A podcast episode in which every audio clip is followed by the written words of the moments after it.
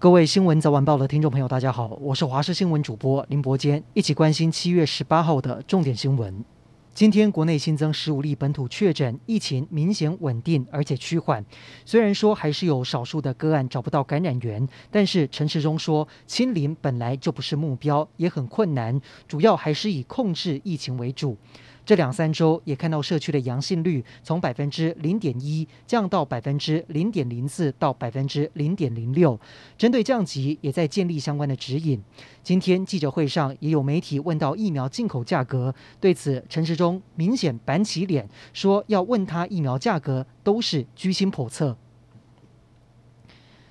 北部有一名男子疑似钻漏洞出国又回国，混打 AZ、莫德纳还有 BNT 疫苗。疫情指挥中心指挥官陈时中表示，疫苗不是越多越好，东打西打不见得对身体是好的，呼吁大家要依照指示适量接种，对症下药。专家认为，可能是缺乏跨国查核机制，让有心人士有机可乘。但是，能够追踪掌握在国外打完疫苗返台的民众吗？指挥中心表示，也许需要建置一套方式，但是不太容易查，只能靠民众自己据实以报。科技政委唐凤去年因为主责设计口罩实名制系统，在日本拥有超高人气，被日本媒体誉为天才 IT 大臣。原本要随团前往东京奥运，但是现在因为新冠疫情，开幕式的参加者仅限于运动员以外的各国元首还有政府首长。行政院表示，在征询唐凤的意见，并且向总统报告之后，决定取消唐凤出席冬奥的行程。今年第六号台风烟花已经生成，而且预估路径往南修。气象局预估烟花会增强为中度台风。按照目前的路径，如果继续向南压，最快周三就可能发布海上警报，周四则是可能发布陆上警报。烟花周五会是最靠近台湾，届时全台恐怕得严防豪雨。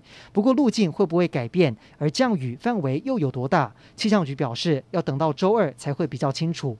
除此之外，南海也有一处热带扰动，气象局表示这几天可能发展成热带性低气压，但是会不会形成两个台风，双台共舞，还要观察。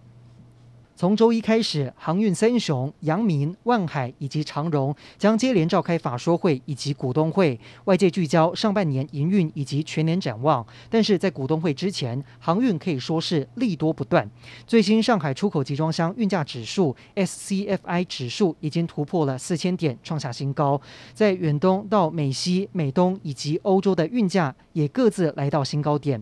但是航运股近来上冲下洗，长荣更是从高点暴跌三乘五。分析师认为，现在大盘呈现盘整，虽然航运股在上周大幅回升，但是还是不要贸然入场，以免挨刀。